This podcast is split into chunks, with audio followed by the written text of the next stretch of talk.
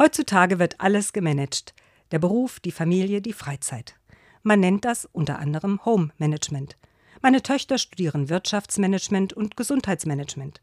Beruflich beschäftige ich mich mit Projektmanagement und habe zu tun mit Menschen im PR-Management. Viele Begriffe haben sich aus der englischen in die deutsche Sprache eingeschlichen und sind aus unserem Sprachgebrauch nicht mehr wegzudenken.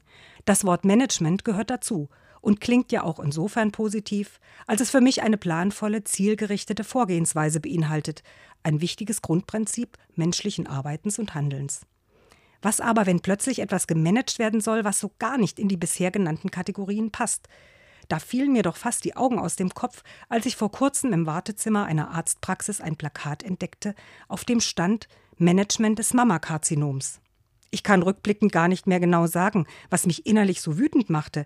Irgendwie passte dieser Begriff einfach nicht zu dem Krankheitsbild. Ein Mammakarzinom, ein Brustkrebs also, muss doch behandelt, therapiert werden, dachte ich. Das Behandlungsprogramm kann man managen, okay, aber das Karzinom selbst? Wir können Krebsgeschwüre nicht wegmanagen, leider. Aber auch wenn ich davon überzeugt bin, dass Management im Gesundheitswesen eine wirklich sinnvolle und notwendige Aufgabe ist, wünsche ich mir einen sorgfältigeren und sensibleren Umgang mit Begrifflichkeiten. Eine Patientin mit Mammakarzinom will nicht gemanagt, sondern behandelt und möglichst geheilt werden.